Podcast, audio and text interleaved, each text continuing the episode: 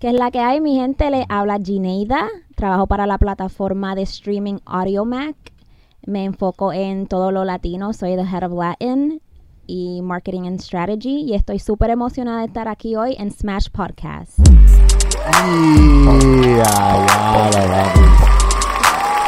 Dominio, dominio en el micrófono. Vemos el dominio ya. Tú tienes experiencia hablando en el micrófono, ¿verdad? Puedes decir que sí. Duro, duro. Tú tenías un podcast y todo. Sí, eh, en el 2020 inicié un podcast con el que antes era el director de lo latino de AudioMac, se llamaba Otro Nivel. Y sí, tuve experiencia por un tiempito, ya no lo tenemos, pero fue una experiencia cool y pude aprender. Ya. ¿Y, qué- ¿Y de qué era el podcast?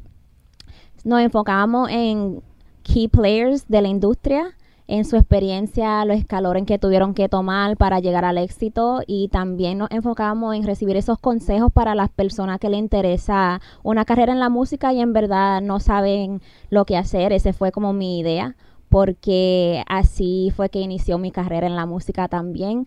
Cuando pequeña yo sabía que quería trabajar en la música, pero siempre pensamos en ser artista, como que ese es el lado exitoso de, de la música. Pero cuando me preguntaban qué tú quieres hacer en la música, yo siempre decía que quería ayudar a los artistas. Ya. Mm, wow. Qué, qué manera diferente de verlo, Sí. ¿verdad? Eso es como que ayudarlos como que en sus carreras o... ¿Cómo en qué parte tú dices, más o menos? Ese fue, eh, eso fue con el tiempo y en mi trayectoria lo que pude aprender, en verdad, la respuesta de esa pregunta, porque cuando niña no sabía, ¿verdad?, todas las herramientas que, que ofrecemos en la música para poder hacer eso, ayudar a los artistas. Entonces, intentando cosas diferentes, fue que pude caer acá y, y sentirme que en verdad estoy en mi propósito. Qué duro. Yeah. ¿Y tienes familiares que eran músicos? O sea, ¿de dónde viene esa intriga? ¿O veías la televisión y decías, diablo, yo quiero como que... Sí, un poco de las dos cosas. Eh, tenía un primo que estuvo en una banda de merengue. Yo soy dominicana y puertorriqueña. Ok. Pero mi mamá siempre y mi papá le encantaba la música. ¿Sabes cómo son las mamás do- dominicanas y puertorriqueñas? Los sábados a las 8 de la mañana está ese radio encendido. Con el merengue. Todo el mundo, párense a limpiar. Y pues ahí nació en verdad mi amor por la música. Qué duro. Yeah. Y Head of Latin. Eso, eso suena como que algo bien grande. Diablo. ¿Cómo Eh, tú llegaste ahí? Ajá. ¿Cómo, ¿Cómo tú llegas? Todavía ni me lo creo en verdad. Eh, yo fui a la escuela, yo tengo un degree en Entertainment Business. Eso en sí fue también parte de mi trayectoria, saber en verdad lo que quería estudiar, porque como dije, siempre quise trabajar en la música, pero cuando ya me gradué de la high, eh, fui a lo que es un community college, yo crecí en Massachusetts. Ok. Mm. Entonces no quería ir a una escuela de four years y quedarme en el dormitorio. Esa, esa experiencia como que siempre uno ve en las películas y todo eso. Ah, yo estaba enfocada, ya sabía lo que quería hacer y lo que quería era graduarme para trabajar en la música. Entonces mi primer semestre cogí music pero cuando fui a estudiar y la tuve que coger like music theory y cosas así y tenía que leer la música, yo dije, espérate, esto no es lo que yo quiero para nada. Entonces dije, yo sé que me gusta más el negocio. Entonces déjame cambiar mi major para music business. Ah, digo, no, discúlpame, no music business, just business. ¿Ves? Pero tuve que coger una clase de accounting, que es contabilidad. Y yo dije, esto tampoco no es lo que yo quiero para nada. Entonces, ¿sabes qué? Me voy a graduar en Liberal Arts, voy a coger clases de comunicación y cosas así y aprender un poco de todo. Y, y eso fue lo que hice. Después me transferí para una un- universidad de cuatro años, eh, mis últimos dos años, fully online, porque yo desde los 16 años estoy trabajando, entonces trabajaba full time y iba a la escuela full time esos dos Wow. años. Y en esa universidad, en FIU de Miami, no tenían específicamente el degree de Entertainment Business. So yo básicamente creé ese degree copiando el currículo de una universidad en Los Ángeles. Oh. ¿Y cómo fue eso? Como que tuviste el currículo de allá y viste qué clases tenías que coger para poder completar tu degree. Sí, la, como que eh, yo cogí eh, también liberal arts o interdisciplinary studies le dicen. Entonces, yo sabía que tenía que coger una clase de comunicación. Entonces vi, ok, ¿qué, clase en mi universidad es equivalente a la comunicación que está pidiendo este curriculum de entertainment business? Y así fue que lo pude hacer. Pude aprender un poco de business law, de social media management y cosas así. Que hoy en día sí existe ese degree y para mí en sí ese es un logro saber que las generaciones de ahora fácilmente pueden decir yo quiero un degree en entertainment business, eso existe y lo cojo. Ya. Wow. Sí, yo me acuerdo, back in the day, como que no existía nada, especialmente en Puerto Rico, no, no había nada. Yeah. De, de poder, era cómo ser músico, cómo ser un músico bien duro, Y básicamente. músicos y, y de música que ya no se usa. O sea, como que música de los tiempos de antes. Yeah. En verdad. Pero qué bueno que ya existen, ¿verdad? Ya están saliendo. Sí, ya están las herramientas ahí y, y nuestra experiencia también somos parte de eso, como que los tropiezos que nosotros tuvimos que dar para que se abran esas oportunidades y existan para la nueva generación. Ya, ya, ya, muy dura. Entonces, Audiomac, cuéntame, porque nosotros vemos Audiomac en todos lados. Bueno, Audio Mac, en verdad, eh, como llegué ahí fue súper interesante. Como dije, yo siempre supe que quería trabajar en la música, pero ya al graduarme eh, no sabía cómo tomar ese primer paso para entrar en la música y empezar ya a trabajar con los artistas, porque yo siempre supe que quería trabajar en el lado latino, con artistas urbanos, que como dije, crecí en Massachusetts, mucha gente me decían, ¿y por qué tú no trabajas con hip hop artists o R&B, que son lo que la gente consideraba en ese tiempo las superestrellas? Y yo por ese tiempo decía, no, yo sé que la música urbana va a ser grande y yo quiero trabajar con esos talentos. Por, por una linda experiencia que tuve cuando visité en Puerto Rico, eh, yo tenía 11 años y mis abuelos viven acá. Y tenía un tío que estaba, ¿sabes? Yo estaba en la marquesina, él estaba limpiando su carro y yo escucho una pista y yo dije, ¿qué es esto? Y cuando yo la escuché, era la canción a esa edad también. Te hago el amor de Zion y Lennox. So, Ya, cuando yo regresé a mi casa, yo para esos tiempos usaba LimeWire. Ajá. Y me entraba a blimblineo.com y flowhub.net y, Sí. y bajaba toda la música y como que me obsesioné con el género. Entonces yo ya, fast forward, salí de la escuela, sabía que tenía que vivir en Miami porque para ese tiempo yo vivía en Orlando. Y que Orlando es una, su propio mundo de la Sí. música también, pero en sí, para el entretenimiento por completo, Miami es el lugar donde sentía que tenía que estar. Entonces, en el 2018 yo decido mudarme, empiezo a, a trapa- a trabajar lo que es el social media marketing de una compañía de eventos que traía a diferentes artistas a, a- hacer performances y cosas así. Y eso, eso es un joseo tuyo. O sea, tú, tú estabas como que vamos a buscarle de qué manera puedo hacer chavo por aquí, boom, boom, boom, y te metiste a hacer eso.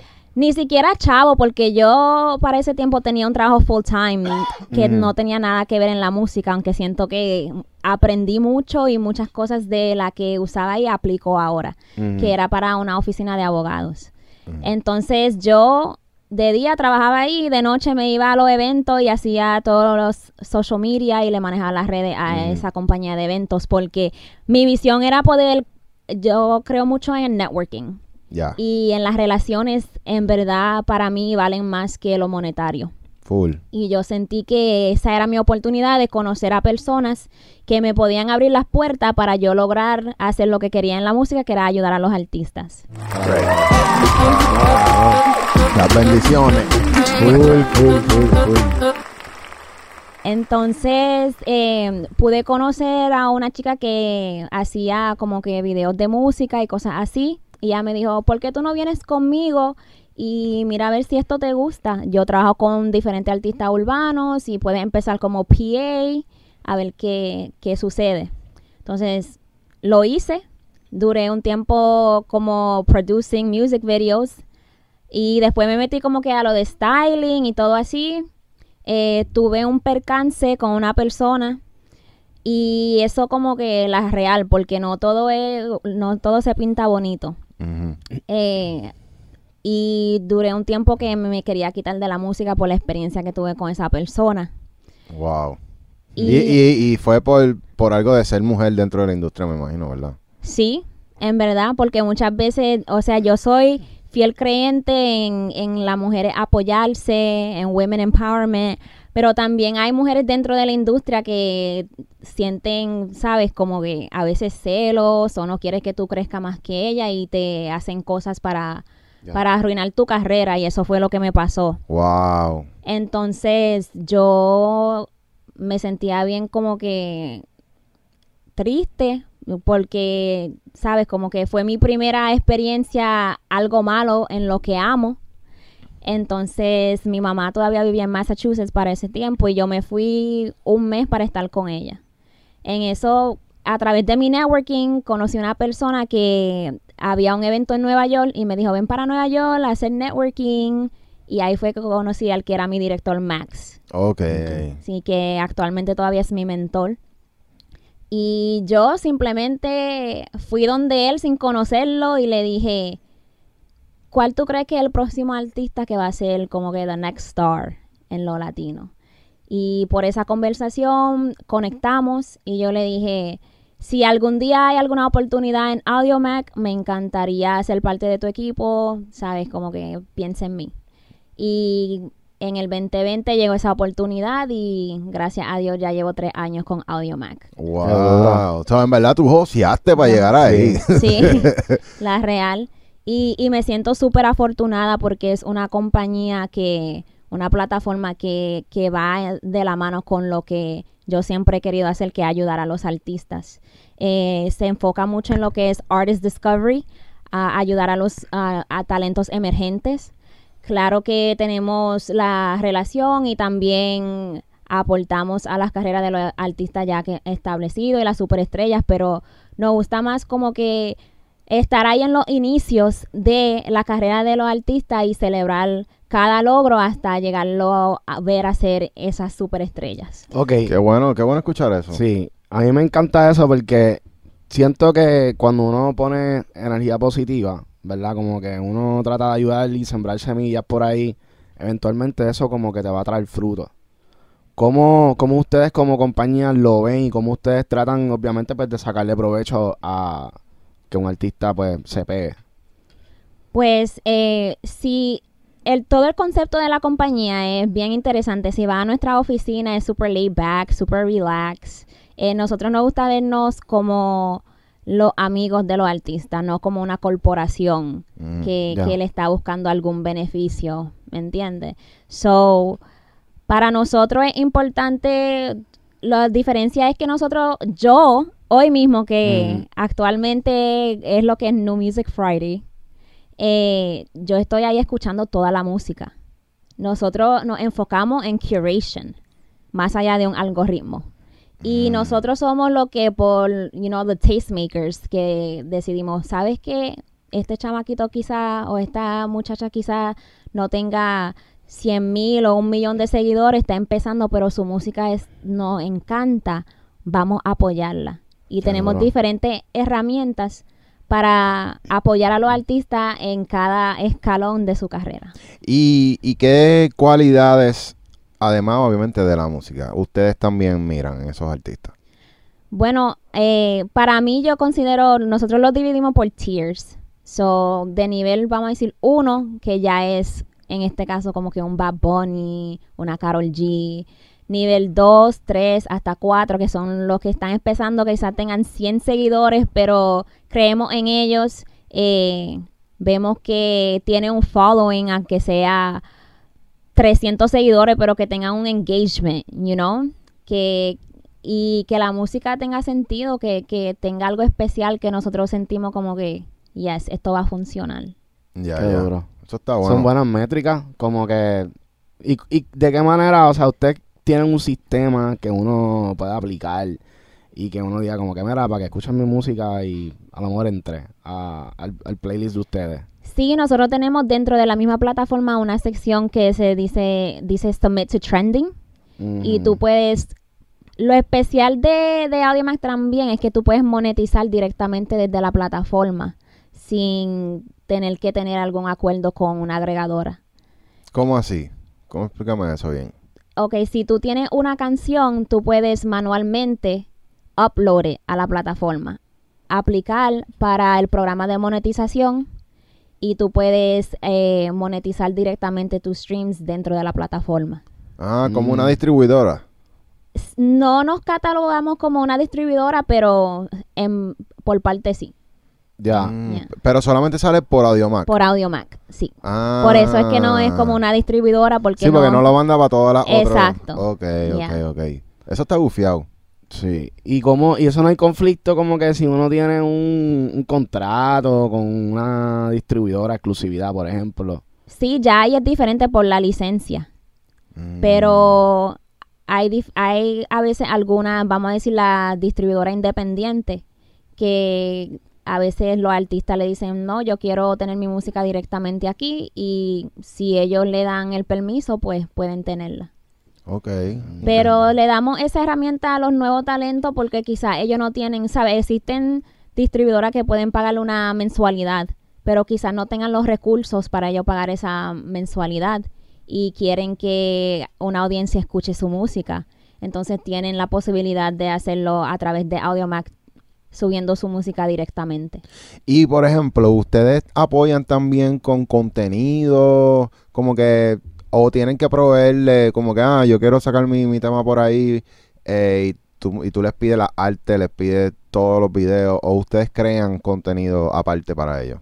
Bueno, en base a como que sus cover arts y cosas así, ya eso viene directamente del artista. Pero ahora mismo sí tenemos lo que es nuestra Creator App, que es nuestra aplicación para creadores. Y sí tenemos como artist guides y diferentes herramientas para que los artistas se empapen de información y puedan saber como que los procesos para, para poder llegar a ser esa estrella. Pero también tenemos en base a los tiers diferentes niveles de apoyo que le damos a los artistas más allá de, ¿sabe? Un trending o, o agregarlo a playlists y cosas así. Nosotros tenemos también, hacemos contenido con los artistas, eh, entrevistas eh, y open verse challenges también. Por ejemplo, actualmente está corriendo un challenge que estamos haciendo con Bright Thiago. Ah, yo vi Ah. eso, a mí me salió, sí. Sí, del remix eh, de su canción Mi Vicio, donde le damos la oportunidad así a, a- a artistas independientes eh, que suban su versión directamente a la plataforma y tenemos en colaboración con OneRPM, el ganador o la ganadora va a recibir un One Record Release Deal con OneRPM. Duro, duro. De un, de un tema. Exacto. Ok, Yeah. qué duro. O sea, dife- Ofrecemos diferentes maneras de apoyo. También dentro de, de la plataforma tenemos lo que son trophies. Eh, por eso es importante para los artistas que tengan esa aplicación de creadores, porque ahí ellos pueden ver si han sido agregados a playlists, eh, los números de streams, si tienen como mil streams, diez mil streams, tenemos assets que se crea dentro de la plataforma que ellos pueden usar para promocionar eso en sus redes sociales. Ok. Son como premios. Como Exacto. unos premios virtuales, que sea un badge. Es un así. badge, sí. Sí, Ya. Ya. qué duro. Y de qué manera, o sea, yo me imagino eso es un futuro como que tú le puedes poner valor. Por ejemplo, ah, si tienes 10 badges, qué sé yo, y tú haces un drop, quizás a lo mejor podrías hacer algo con eso, ¿verdad? O sea, son cosas que yo me imagino que uno hace con ese tipo de cosas. Pues nosotros tenemos una función que se llama Premier Access y Supporters, eh, que es una manera adicional para los artistas generar ingresos más allá de streamings y también eh, buscar el apoyo de su comunidad, de apoyarlo de otra manera que en sí es Mm. como que yo puedo comprar un badge y uh, lo- el artista le puede ofrecer algo de intercambio, ya sea merch, ya sea eh, early access to tickets ah, para sus eventos y Premier Access es, vamos a decir, si tú tienes un lanzamiento que sale el viernes, pero a tu comunidad de AudioMac quieres darle la oportunidad de escucharlo ya sea 24 horas, 48 horas antes del lanzamiento, ellos pueden comprar un badge para escucharlo antes que esté en otras plataformas. Mm. y usted, esa comunidad que ustedes tienen, como que es un nicho, o sea, hay, hay un nicho en esa comunidad, o sea, que por lo menos nosotros pues tenemos nuestro nicho de, en términos de que pues son, la mayoría son artistas y productores. En esas comunidades que ustedes tienen, ¿ven algo en común entre, entre todos? Sí, ah, bueno, en verdad la plataforma es la plataforma de música donde más la consume es en África, so somos number one. So hay una comunidad grande de Afrobeats y cosas así, pero también hip hop y R&B, como dije, nosotros nos gusta celebrar a los artistas de su inicio. Hemos sido parte de, de artistas como Megan Thee Stallion, Lil. Durk y diferentes artistas así. Del lado latino, eh, podemos decir que fuimos una de las primeras plataformas que apoyamos a Jay Wheeler en su inicio. Y el contenido que creamos con él es uno de los conte- del contenido de nosotros más consumidos de la plataforma, que fue lo que es un fine tune, Mm. donde él cantó en vivo con un piano, como un popurrí de sus canciones. Qué duro. Mm, o sea, ustedes tienen como, la- le dieron una exclusividad, un contenido que ustedes subieron y me imagino pues pa- por eso le llega mucho tráfico también. Exacto. Qué cool. Mm. Eso está bueno. En verdad es, es eso, son personas que quieren descubrir los nuevos talentos, que, que quieren, o sea, todavía tener acceso a esa música que está trending global, pero también encontrar su, prof- su próximo favorite artist que está en sus inicios. Sí, porque ustedes están más con, el, con los que están empezando. Correcto. que no es lo mismo que, por ejemplo, que lo vemos en, en un playlist de Spotify, para comparar. Un playlist de Spotify en, en PR ya son artistas que en verdad, en verdad, para los que estamos aquí, ya para nosotros están un poco como que establecidos, literal. Porque ahí no vemos nadie que de los de la nueva. Eh, o sea, es bien raro ver a alguien de la nueva dentro del playlist de Puerto Rico. Y me imagino que ustedes, como están ya al nivel de trabajando en la comunidad, de buscando quién es ese próximo artista, pues quizás son un poco más nicho, ¿verdad? En ese sentido. Correcto. Y, y tenemos diferentes playlists que se enfocan en los artistas emergentes. Lo tenemos ahí mismo en las listas al lado de los artistas que ya son estrellas, ¿me entiendes? O sea, tú puedes tener mil oyentes, pero puede estar abajo de una canción de Karol G. Uh. You know. Eso estaría cabrón. Una ¿Qué- pauta ahí. ¿Qué tú consideras que es más importante para un artista? ¿Llenar shows o coger un montón de views? Eh, llenar shows, en verdad. ¿Verdad? Porque views son views, pero eso no, no es el equivalente de las personas que te van a ir a ver de tu comunidad. ¿Cuán importantes son los views en, en, en, en un video? Bueno, por un lado hay una importancia porque una manera de ellos monetizar los artistas, ¿sabes? Vi un stickers allí que ustedes tienen que dicen pay your creators. Yeah. Pay the creators. Yeah. So, but hoy en día hay diferentes herramientas que en verdad los views no sabemos si en verdad todos esos views son sus views de verdad. Por eso, Yeah. entonces vale la pena mentir porque when you put when you put okay, you put an ad, right? Puedes vender un anuncio y estás cogiendo views. Sí. Pero eso funciona, vale la pena just por tener ese número grande. Bueno, yo tengo el cerebro de marketing, so yo lo que veo es que los views, si tú sabes usarlo bien, puedes convertir esos views en seguidores. Pero ya ahí está tú hacer la diligencia de estar activo con tu comunidad y hacer que ellos se conviertan en superfans, porque son los superfans que te van a ir a ver en vivo. Sí. Yo tengo, yo siempre cuento la historia de un artista de hip hop que me gusta mucho, que es J. Cole él no es un Drake, you know, like Drake es el pop star number one del mundo anglo. Pero lo que J. Cole ha logrado hacer es crear una comunidad de superfans, donde él puede durar cinco años sin sacar un álbum y al minuto que él saga- saque un álbum se va multi-platinum sin Mm. tener features. Mira para allá. Porque él aprendió a hacer esa estrategia donde convirtió a esos seguidores en superfans. ¿Y cómo él se man- los mantiene engaged? Porque si tú no estás soltando música, a mucha gente le pasa que se apaga con, cuando dejan de soltar música, pero él tiene que estar haciendo otras cosas para que esa gente se queden ahí. Pues lo, lo curioso de él es que él casi ni usa las plataformas digitales tampoco. Él, él es bien como que contra el sistema. Mm. Entonces, su, la meta de él fue como que comprobar que no tiene que hacer ciertas cosas para tener esa comunidad de seguidores, que dándole esa buena música, estar activo a su manera con sus seguidores, crea fans de por vida. Eso está cabrón. Y, y ahora que se está sacando tanta música, los artistas deberían bajarle un poco a eso, a concentrarse más en la calidad antes que la cantidad. Yo siento que hoy en día los artistas viven con mucha ansiedad porque hay tanta música que sale hoy en día que es fácil que se pierda. Ya una canción, una semana después ya se pierde porque la próxima semana hay miles de canciones que salen. A veces yo misma como curator digo, wow, qué tanta música, you know, y, y hay días que yo consumo tanta música que a veces quiero manejar en silencio. Ajá. Yo voy en mute en mi carro, te lo juro, porque estamos escuchando cosas todo el día. So, ya en el carro yo voy en silencio por ahí, tranquilo.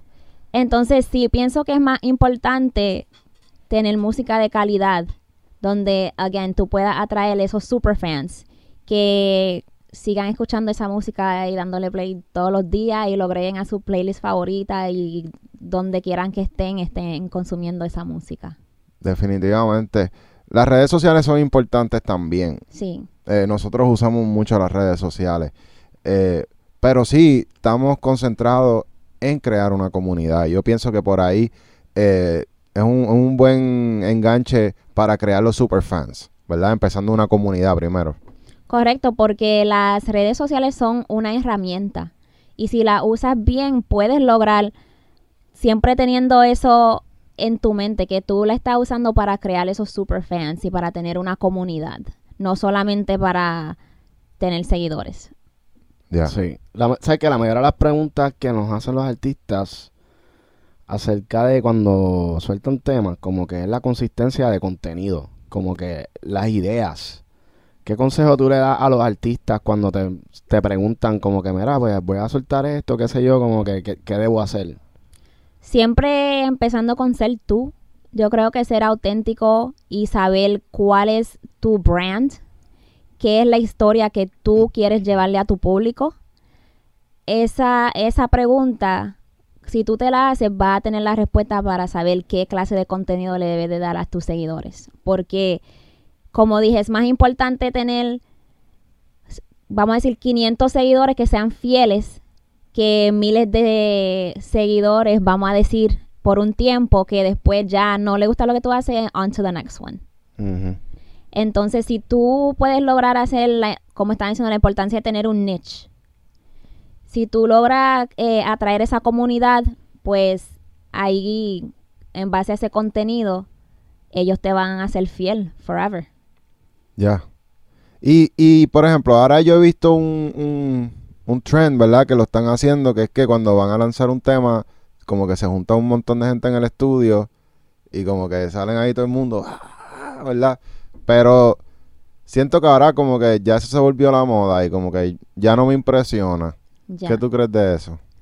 Bueno, es que yo creo, como dije, estamos en un momento donde hay mucha ansiedad en la música porque everyone wants that hit, you know. De esto es que la, hay muchas personas comen, so you you to people streams equals money. Ellos quieren lograr esos views, a- a- you know.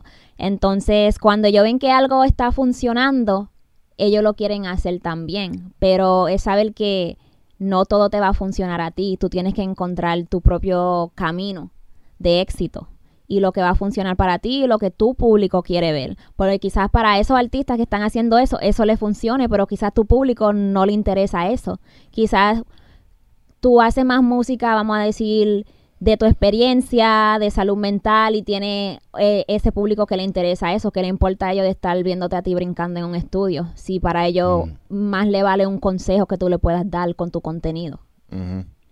Yo, yo he visto, hablando de la salud mental, eh, Jay Wheeler habló de eso, ¿verdad?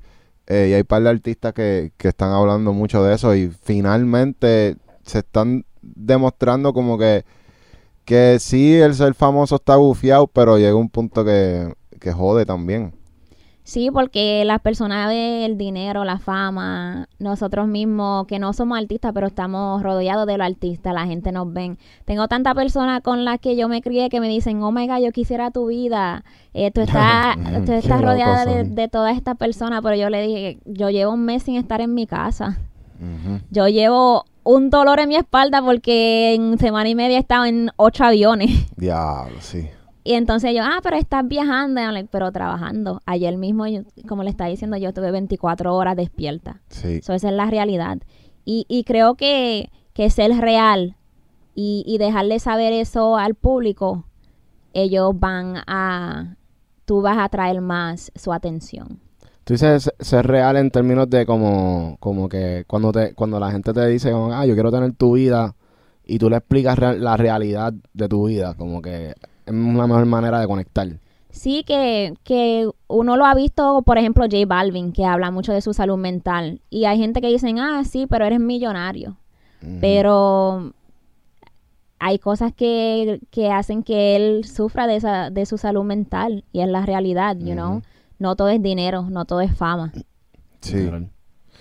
Bueno, es es que él se ha tirado un par de cositas también que como que... No, ¿por qué hiciste eso? Solo estoy hablando de este lado de su salud mental. Claro, claro, claro, claro. Sí, sí.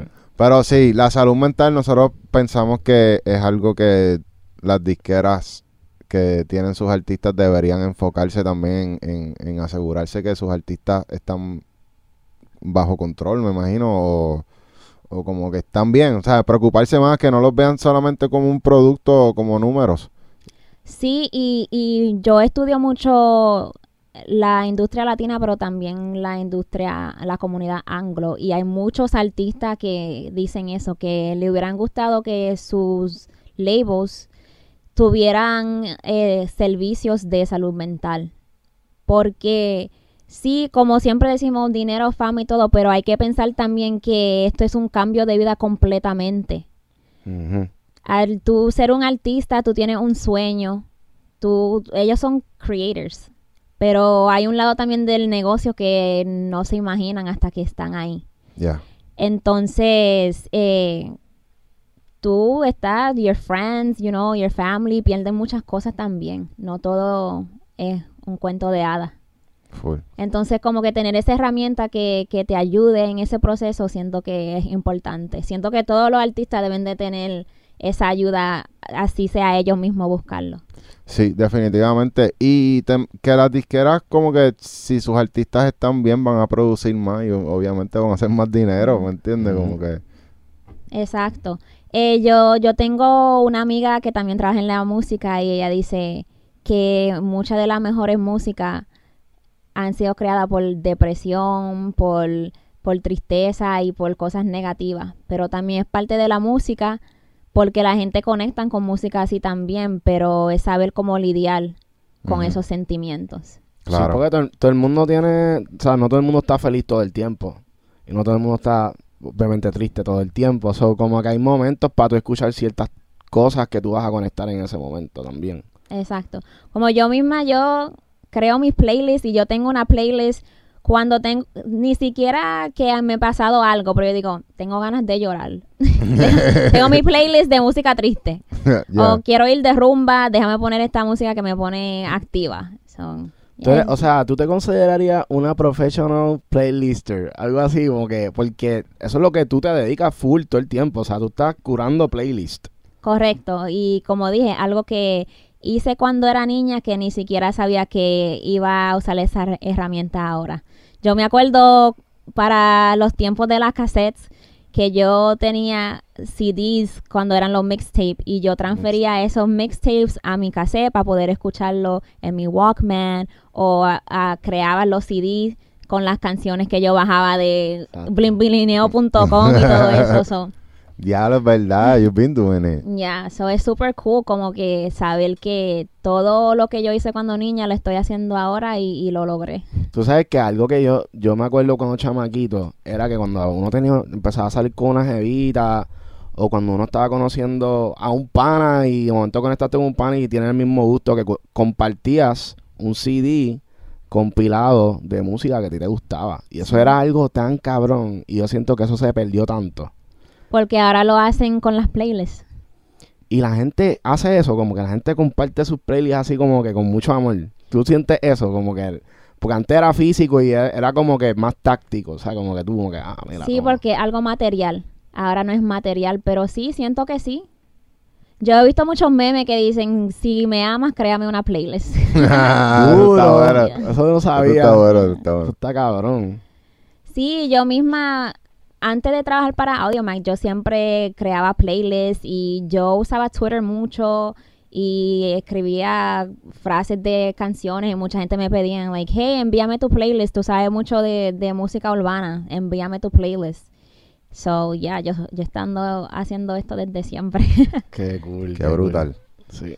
¿Hacia dónde tú visualizas eh, ahora mismo tu carrera? Obviamente estás con Audiomac, pero ¿cómo tú te visualizas creciendo? Si ya, ya lograste tu meta, que era, ¿verdad? Estamos en, en playlisting.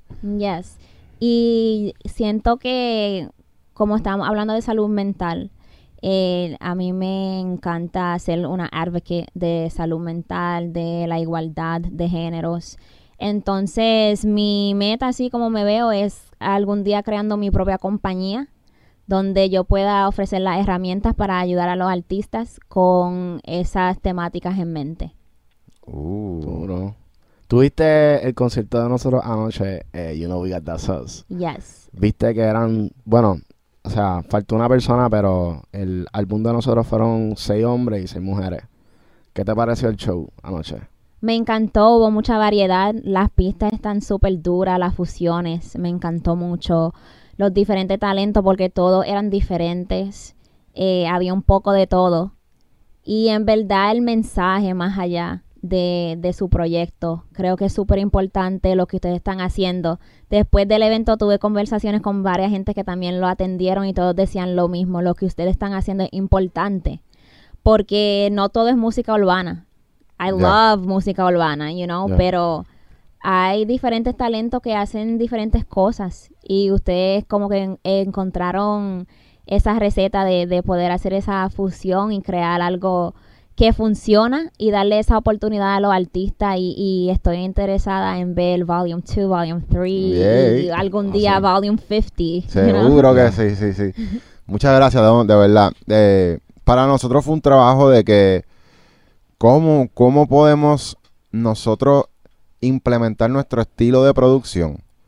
Porque nosotros venimos de Estados Unidos eh, y venimos pues con otras influencias, que, que no es la música que suena en PR. Y nosotros pues quisimos coger a los chamaquitos de PR que están bien calientes sonando y darle oh, como un twist, tú sabes, como que let's make them sound big, como vamos a ponerlos a sonar global. Y, y encontramos pues este, de momento como que esas fusiones que, que could showcase diferentes partes de sus voces, porque en una parte de la canción cantan de una manera, en el, en el chanteo cantan de otra.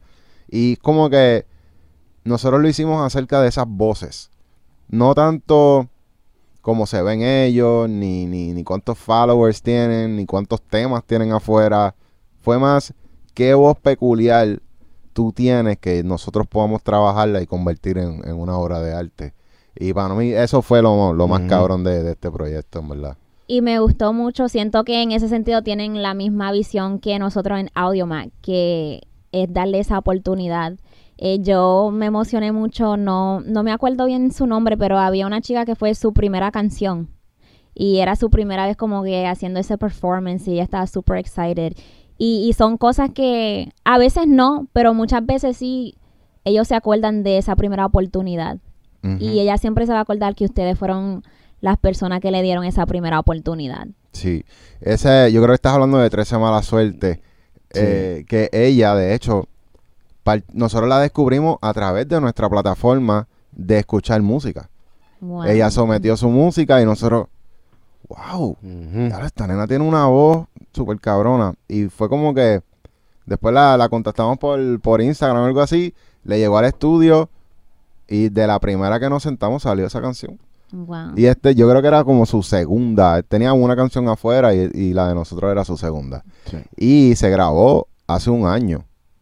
¿Me entiendes? El- cuando se grabó el tema, cuando salió el, el álbum, pues pasó un año.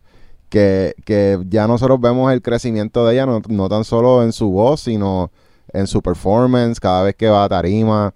Porque eso es algo que, que queremos también como que inc- darle la oportunidad a ellos, que a lo mejor no tienen muchas oportunidades de, de cantar afuera, pues hacer showcases del mismo disco de nosotros y, y por ahí llevándolo. Y, y vamos viendo ese proceso de ellos, eh, cómo se comportan al frente de una cámara.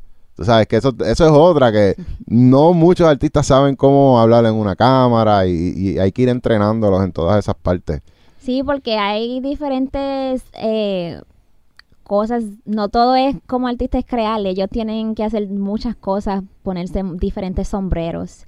Y, y siento que hubo un, o sea, ahora con las redes sociales y tú puedes irte viral y, y ser artista súper rápido, creo que para muchos artistas también es impactante cuando ya ellos lo filman y tienen que entrar en ese mundo de ser artista porque ellos dicen, espérate, yo tengo que hacer la entrevista, yo no, yo a mí me da ansiedad hablar, ¿cómo que tengo que hablar ahora Sí. con Mm. 10 gente en dos días y cosas así? Pero eh, todo eso es parte de la carrera artística. Sí.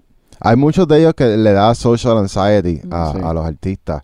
¿Cómo se maneja? ¿Tú, tú tienes técnicas de cómo manejar ese tipo de problemas? Cuando uno le da social anxiety, ¿qué se dice, verdad? La real, yo creo que mucha gente que trabaja en la industria quizás tengan social anxiety. yo llego un tiempo de que eh, yo digo que tengo mild claustrofobia.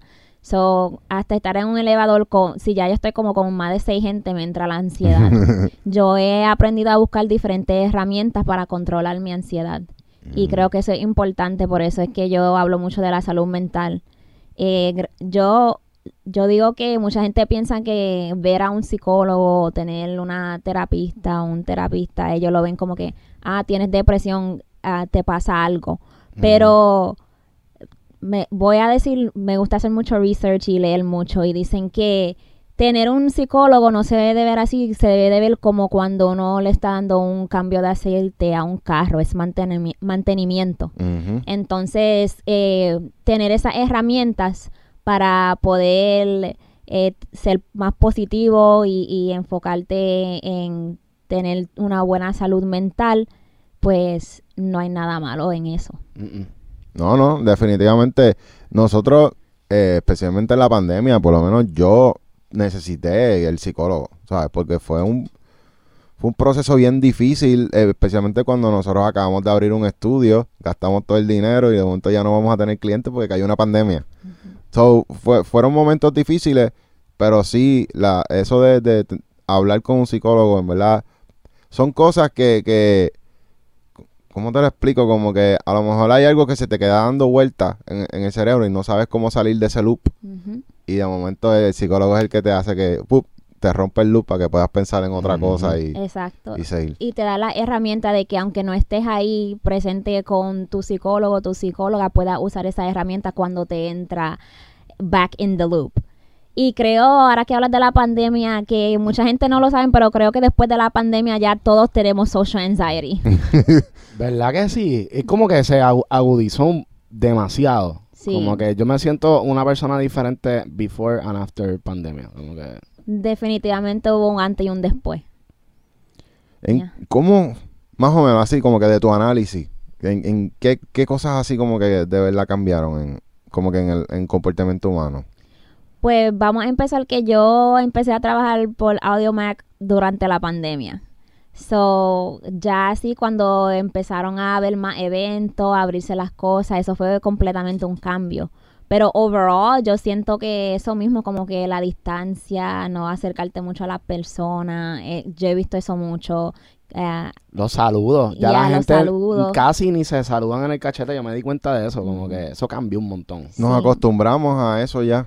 Sí, eh, ah, también yo me acuerdo en la pandemia que yo hacía compra y limpiaba todo antes de entrarlo a mi casa. O me quitaba toda la ropa. Es verdad. So- Lavando todas las latas. Yeah. So even that, como que todavía yo me monto en los aviones y uso mi wipe y limpio todo. Ya. Yeah. Sí, hubo muchos cambios. Para mí, no sé. Yo creo que ya, ya la pandemia se acabó.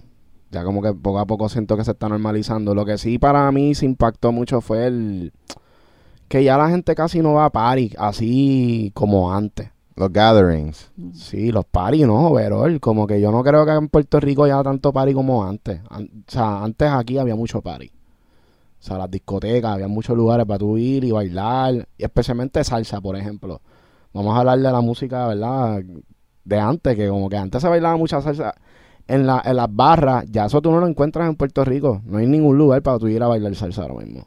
Son bien poquitos. Bien Sí. poquito. Siento también que económicamente impactó mucho. Entonces quizás ya no haya tantos recursos para poder hacer esos parties así, you know. La real, eh, todo está más caro. Full. Y, la- y en la plataforma de ustedes se ve mucho también ese tipo de música, como que música latina, merengue, salsa, como que se mueve bien en la plataforma. Sí, ahora mismo lo más que se consume, obvio, es lo urbano y lo regional mexicano, que está súper fuerte, pero tenemos de todo tipo de música y playlists para todo tipo de música y oyentes, salsa, merengue, bachata, rock, alternativo, pop, dance, Latin dance, de todo. Y si, si someten un, un afro, ¿tú piensas que se puede mover mejor que cualquier otro género? Bueno, hay un artista eh, que sacó un álbum y sabes que los artistas ponen like su monthly update y su mayor consumo fue en nuestra plataforma. Ya. Uh. Cuando mucho like el latino obvio siempre ellos tienen su mayor consumo en Spotify, Apple, pues para él fue nuestra plataforma. ¿Cuál fue ese? Perdón. Davido se llama. Davido. Ah, Ah, de Davido, afro, sí, sí. sí, ese, ese me mete bien cabrón, sí. Wow, qué duro. Eso está cabrón. Sí. Eso es un buen hackeo, Corillo. Si, si son a hacer afro, tírenle a, a Gineida. Sí, yo, yo los conecto con nuestros programadores de Afrobeats. Pero lo que le estaba hablando también detrás de cámara es que muchas veces las personas ven a las plataformas de streaming como competencia. Como que debo darle más amor a esta porque quizás si le doy a la otra no me va a apoyar. Y creo que esta temática es de niche. Cada, cada plataforma tiene su niche y oyentes diferentes. Y es más, eh, es mejor para los artistas darle amor a todas esas diferentes comunidades y apoyar y tener su música en todas las plataformas porque estás creciendo tu comunidad más así que enfocarte nada más en una o dos plataformas. Cuando, cuando las distribuidoras me envían para caer en todos los, los digital platforms, la, la de ustedes está incluida full, ¿verdad? Ya siempre. Sí, nosotros recibimos los pitches de las distribuidoras, pero como dije, eso es solo una parte de cómo nosotros programamos música, porque nosotros tenemos la sección que se llama Recently Added, donde ahí también tiene la oportunidad de cuando tú manualmente subes tu música a la plataforma que nuestros oyentes la vean. Oye, tú sabes que en, en- por ejemplo, en Spotify, cuando tú vas a sacar un tema, tú tienes que hacer el pitch del playlist, este, por lo general mínimo dos semanas antes, ¿verdad? Si tú quieres entrar a, a los, a los, este, ¿cómo se dice? Al algoritmo. Este, para la plataforma de ustedes, ¿hay un límite de tiempo para tú hacer tu pitch? ¿Y qué pasa si sale el tema y después tú quieres hacer el pitch? ¿Eso es algo que se puede hacer y por qué? Si, si no, ¿por qué no? Sí se puede hacer. eh, yo me considero una workaholic. yo estoy a todas las horas mirando mi teléfono. Puede ser las 3 de la mañana, no puedo dormir. Abro mi correo, veo mi WhatsApp. Yo creo que muchos de los méritos que nos dan a nosotros nuestros partners y los mismos artistas es que ellos sienten que somos bien accesibles. Entonces yo siempre le doy mi WhatsApp a los artistas, a su team, cualquier cosa me puede escribir. Y por el mismo WhatsApp a mí me envían pitches. Mm. Sí, y, y como dije, no solamente nos enfocamos en eso, porque nuestra plataforma no se, no se trata 100% de un algoritmo. So, simplemente tú puedes subir una música, yo la escucho y digo, wow, me gustó y te voy a apoyar. Ya. Pero ¿y qué pasa, por ejemplo? Vamos a suponer que yo el año pasado solté un tema y yo todavía le tengo fe a ese tema, que ese tema tiene que pegar. Y un año después yo digo, acho, voy a tirarle a Gineida un pitch, qué sé yo, boom, te lo envío. ¿Cómo funciona eso? O sea, ¿cuál es el proceso? ¿Se puede o no se puede en ese momento? Si a mí me gusta y salió un año atrás, pero me gusta la música, puede que la agregue a una playlist, you know, like, en verdad es si me gusta, si siento que a nuestro oyente también le va a gustar, porque hay canciones así. Eh, Fetty Wap, que es un rapero eh, anglo, él, hay una historia de él que el Trap Queen, él la promocionaba todos los días por seis meses. Y al principio no tuvo ese éxito y después a los seis meses fue que las personas la empezaron a consumir. Él nunca le perdió la fe a esa canción y es una de las canciones más exitosas. De- Exacto. yeah. So, no está malo esa parte de, de promocionar un tema por mucho tiempo. No está mal. Yo pienso que no y hay muchos artistas que dicen, ya, sacó este, esta- saqué esta canción, la promociono una semana, pero ya tengo otro release y ya como que se olvida de esa canción anterior y, se enfoca en esa. Pero tú no sabes si con el tiempo la canción que tú sacaste hace tres meses va a ser la que va a dar ese boom. Exacto. Mm. Ahí, ahí da, zumbale una en verdad, porque... ahí salió Jesus tirándose un pedo. No, y eso también se está viendo ahora con TikTok, que hay canciones que ya habían salido años atrás que se están yendo viral. So, no le pierda la fe a tu arte. Y, y es, es algo de, de- Yo creo que también la, la- las distribuidoras también, los- las disqueras también, como que... De ya, ah, pues no, como que está vieja. Y, Sí, porque quieren ver esos números instantáneamente y las reales que no todo el mundo es un Bad Bunny. Ya. You exacto. know, like, hay cosas que lleva tiempo para ver ese éxito, no todo va a ser instante.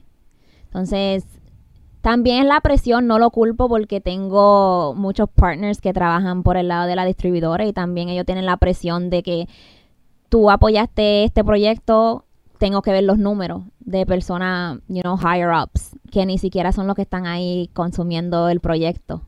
Ya. Y aunque ellos le tengan la fe a ese proyecto, pues le están pidiendo números, le están pidiendo que, y eso es lo que ellos tienen que entregarle, you know. Si tú, si tú tienes un tema que le hiciste campaña y tienes un millón de streams y en el y de momento ya sacaste el próximo tema pero no tienes dinero para hacerle una campaña y entonces no tienes tantos streams, ¿verdad? Eso te daña tu como que tu, tu profile, como quien dice o, Bueno, en o una vez ya tú llegues a ese millón de streams ya todos los demás tienes que seguir dándole al millón. En nuestra plataforma no, porque como dicen, como dije, nosotros nos enfocamos en el arte, so no toda la música va a llegar a todos esos streams, es la realidad, you know, y siento que eso es dándole una, una mentalidad a los artistas que afecta su salud mental, porque Exacto. ellos, ok, tuve este palo, pero mis otros dos temas no fueron palos, ya me voy a quitar de la música porque no lo logré. Y no es así. Teniendo un oyente que le encante tu música, ya tú tienes éxito. Ya tu arte es exitosa. Si tienes una persona que consume tu música. Ya. Definitivamente. Hay mucha gente que se preocupa por, por los números. Cuando en verdad, en verdad tienes que enfocarte en tu producto. Te enfocas en tu producto y cuando tú lo pones como prioridad, lo demás es como que un efecto secundario. Sí, en tu producto y, again, en crear esa comunidad. Ya. You know, porque, ok, no tienes un billón de streams, vamos a decir, pero tienes un público que te apoya, eso vale más para mí. Sí. Y una comunidad, ¿tú, tú has escuchado de Discord. Sí, Nosotros somos como que creemos mucho en, en esa plataforma porque tienes acceso a esos fans ahí directo. Tú sabes que lo- los algoritmos de, de Instagram como que en verdad no se lo enseña a todo el mundo que te sigue. yeah. So, como que la- la- las comunidades que, que se están creando en Discord siento que son bien poderosas. y son más auténticas quizás. Sí. Y, eh, y la gente escoge estar ahí dentro de esa comunidad. Sí. Yeah. Sí, sí, no, y es un joseo. O sea, para tú, para tú llegar ahí tienes que bajar el app. Sí. No todo el mundo tiene ese app instalado. so, En verdad, en verdad, para tú estar en un, en un chat de disco es porque tú quisiste y lo encontraste, no sé. También es, el- por el código, que tampoco es tan fácil tú searchar. Yo trato de buscar y a veces ni encuentro mi- la misma de nosotros. Es como que no es tan fácil buscar dentro de ahí. Ya. Sí. Sí, pensamos que cada artista debería tener su, su Discord con su corillo de gente ahí que les puedan dar cositas diferentes a, su, a los miembros de, de su club, como quien dice. Ya. Incluso pueden tener hasta el fan más grande que tengas que vaya rankeando y todo, se convierte en, el- en un administrator de, de ese Discord. Y puedas darle como roles a la comunidad dentro de- del server. Sí, nosotros tenemos ciertas funciones así también en AudioMac, como te estaba diciendo de lo de supporters, tenemos la función de que ustedes pueden hablar, comentar en proyectos, los artistas también pueden escribirle a sus seguidores dentro de la plataforma. Y para nosotros son herramientas, todo eso le suma a los artistas, porque como dije, es, es crear esa comunidad. Ya. Sí. No, definitivamente. Y eso es el futuro. YouTube ahora lo está tratando de implementar más todavía. Y, o sea, que ustedes lo estén haciendo quiere decir que están pensando más, más al frente. So, súper, súper duro. Ya. Y definitivamente me gustaría pasar por las oficinas. Están en Miami, ¿verdad? No estamos en Nueva York. Ah, están en Nueva York. York. Ok. Sí, pero tienes la invitación ya. Cuando estén en Nueva York, me dejan Duro. saber. Eh, como dije, nuestras oficinas son super cool. Bueno, bastante como la de ustedes. porque me siento como estar en casita. Yeah. Y, y ese es como que el concepto que nosotros tenemos también. También tenemos estudios allá que los artistas pueden rentar. Duro. Eh, y, y en verdad esa es nuestra visión, hacerle la vida más fácil a los artistas, especialmente esos que están empezando. Ya. Bueno. Eh, gracias Gineida, de verdad súper agradecido por los códigos, hablar contigo, eh, crear relaciones, en verdad, como tú dijiste, es bien importante. Gracias por el apoyo ayer. Este, Nos vemos hasta la próxima, Corillo. Corillo, estamos en el Smash Podcast. Ey, gracias, gracias. Un placer estar aquí y poder hablar con ustedes y, y espero que, que aunque sea una persona que oiga este podcast, pu- pueda aprender algo que pueda aplicar a su vida. Definitivamente. Ya saben, Corillo. Nos vemos hasta la próxima, Corillo.